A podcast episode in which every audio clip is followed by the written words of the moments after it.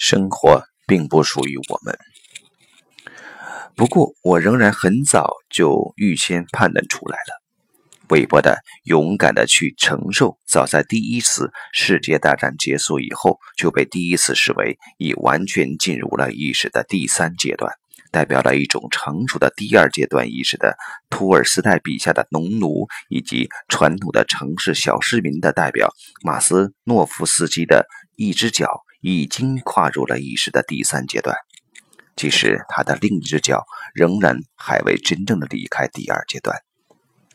为了理解第二阶段在心灵上的意义，人们必须将其完全地看在眼里。只有这样，人们才能正确地评价它对于意识进化的贡献及意义在哪里，并且为什么心灵情绪上的解脱对于许多人而言是那么困难，以及为什么有一些人一般要用暴力抵抗进步，特别是抵抗现代的社会。对此，我们必须回溯一段。漫长的历史，因为与童年一样，意识的第二阶段也经历了一个漫长的、充满暴力的发展过程，以及一段遥远的时代之路。在这段几千年之久的路程开始之初，如同在孩提时代一样，意识还完全的与本源连接在一起，它们几乎是融合在一起，只是逐渐的，才慢慢在意识之中。产生了分离，与本源的一体性在神话中得以继续存在，并且真实的转移到了群体生活之中。现在人们关心的是一定程度上的安全感和安全的保障，只不过这种安全感是与通过祭祀品和许多其他的仪式而维持的与本源之间的那种连接联系在一起的。这即是说。众多神明以及其他的一些形象，他们在相应的神话中占据主导地位。祭祀品有时也有人的祭祀品，所有这些并不被认为是一种残忍的行为，他们只是被视为一种由后面的意识阶段所自然带来的事情。在第二阶段早期远古的意识之中。那种祭祀品的仪式是与众神明之间、与本源的连接之间，以及与母体之间产生联系的工具。如果没有了这种连接，人们便会迷失。即使在已发展成熟的意识的第二阶段的晚期，即直到今天，这种以人作为祭祀品的活动也仍然很普遍。即便它通常以一种。我们还不能立刻认识到这其中关联的方式存在。穆斯林的自杀式袭击者便是这种意识在当今时代的一个例子。在我们自己的文化圈中，那些被作为圣者受到世人崇拜，并且仍然在教堂中被供奉的基督徒烈士是另外的例子。还有一个例子，则是那些为了祖国或其他的理念而牺牲的英雄们。尽管牧师或宗教通常已不再或将不再挑选这种人的祭祀品，并将其作为牺牲者奉献出去，但世界上有关的文化却推崇这种祭祀方式，甚至可以说是要求这种牺牲。这种祭祀品或祭礼通常是众神与群体之间的中介者，他们让通向众神的门保持打开的状态。这些群体。就可保持与他们本源之间的连接，并在这种连接中受到保护。在祭祀品的祭祀仪式中，部族重新将自己完全交到众神的手中。这些神明同时也被视为其祖先。这种祭祀品象征着生命最终不属于人类本身，而是属于众神明的。生命只是暂时被我们借用，或者更确切地说，是我们从众神那里借用的。这个道理即使到今天也仍然适用，只是我们已然将它忘记了。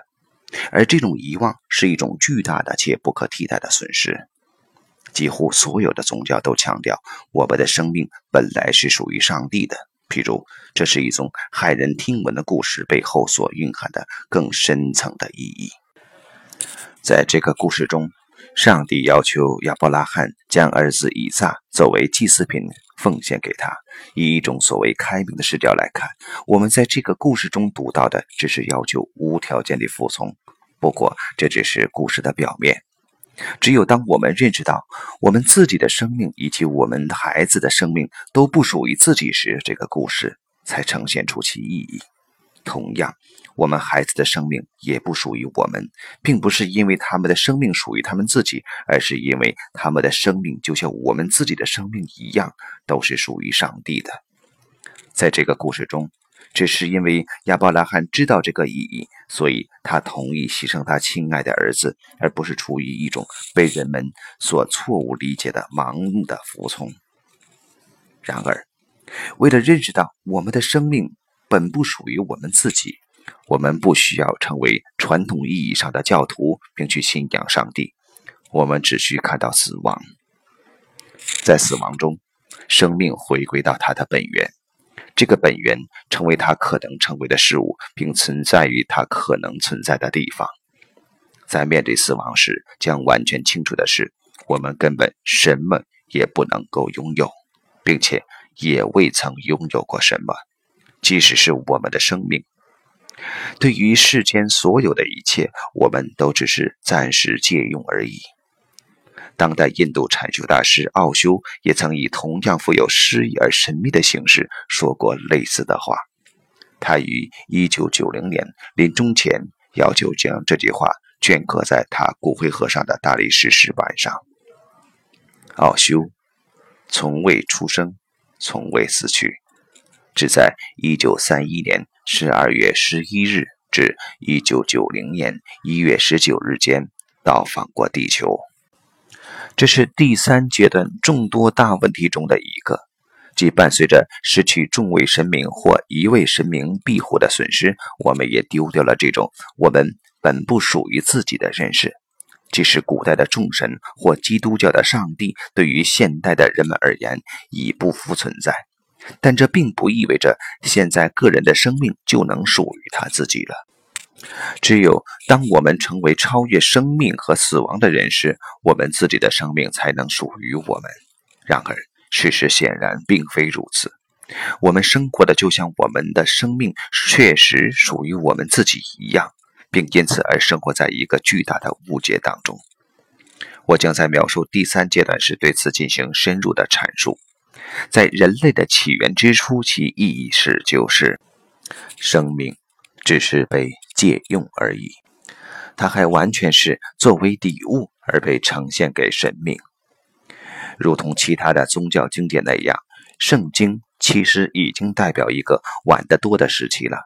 所以，这种意识需要通过富有戏剧张力的故事，比如上文所提到的拿儿子作为祭祀品等此种激烈的故事，特别加以表达。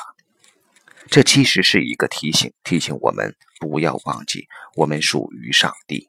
这也显示出这时的意识已经离开了它的源头，并且有一段很远的距离了。它就像一个正处于学龄前的成长中的孩童，开始对独立有一些理解了。在我们人类发展的最初阶段，个体的人还未开始扮演独立的角色。它作为群体中的一员而存在，如同手指作为手的组成部分而存在一样。如果没有手，手指就会死亡；如果没有群体，个体的人也会死亡。同样，如果没有与本源的连接，群体也将不复存在。